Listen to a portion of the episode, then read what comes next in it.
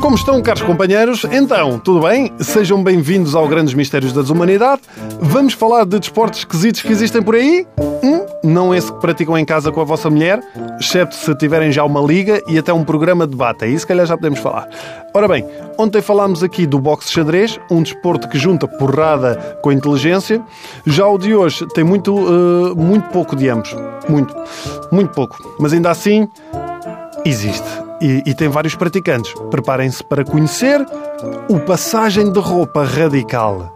Como se passar roupa por si só já não fosse por vezes radical. Não há nada, não há nada mais que desafie um homem do que um passar as charolas da avó. Como já me aconteceu a mim quando era puto. Ou, por exemplo, querem coisa mais radical do que passar a roupa em contra-relógio antes que a minha mulher chegue a casa depois de eu ter dito não te preocupes, que eu trato disto e afinal fiquei a tarde toda a jogar Playstation?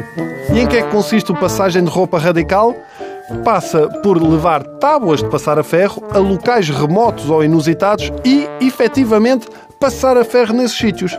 Quanto mais difícil for a localização ou a performance, mais valorizado é.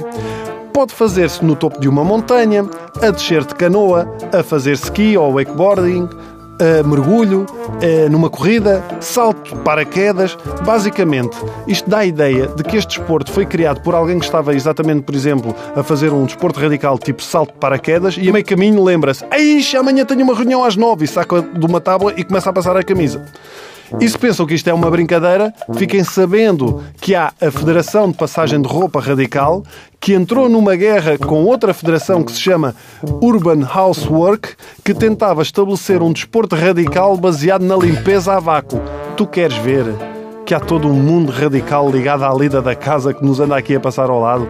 Se calhar até podíamos inventar aqui Aqui uns, olha, como sei lá, uh, limpar o pó em zonas de bombardeamento. Hã?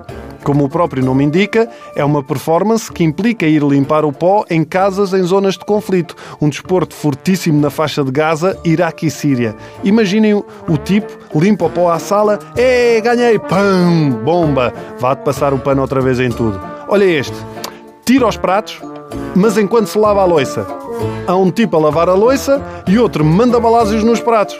Ganha quem conseguir ter mais peças intactas no fim. E o meu favorito, eu acho que este nós podíamos aplicar mesmo cá em Portugal, o meu favorito, fazer a cama de cernelha.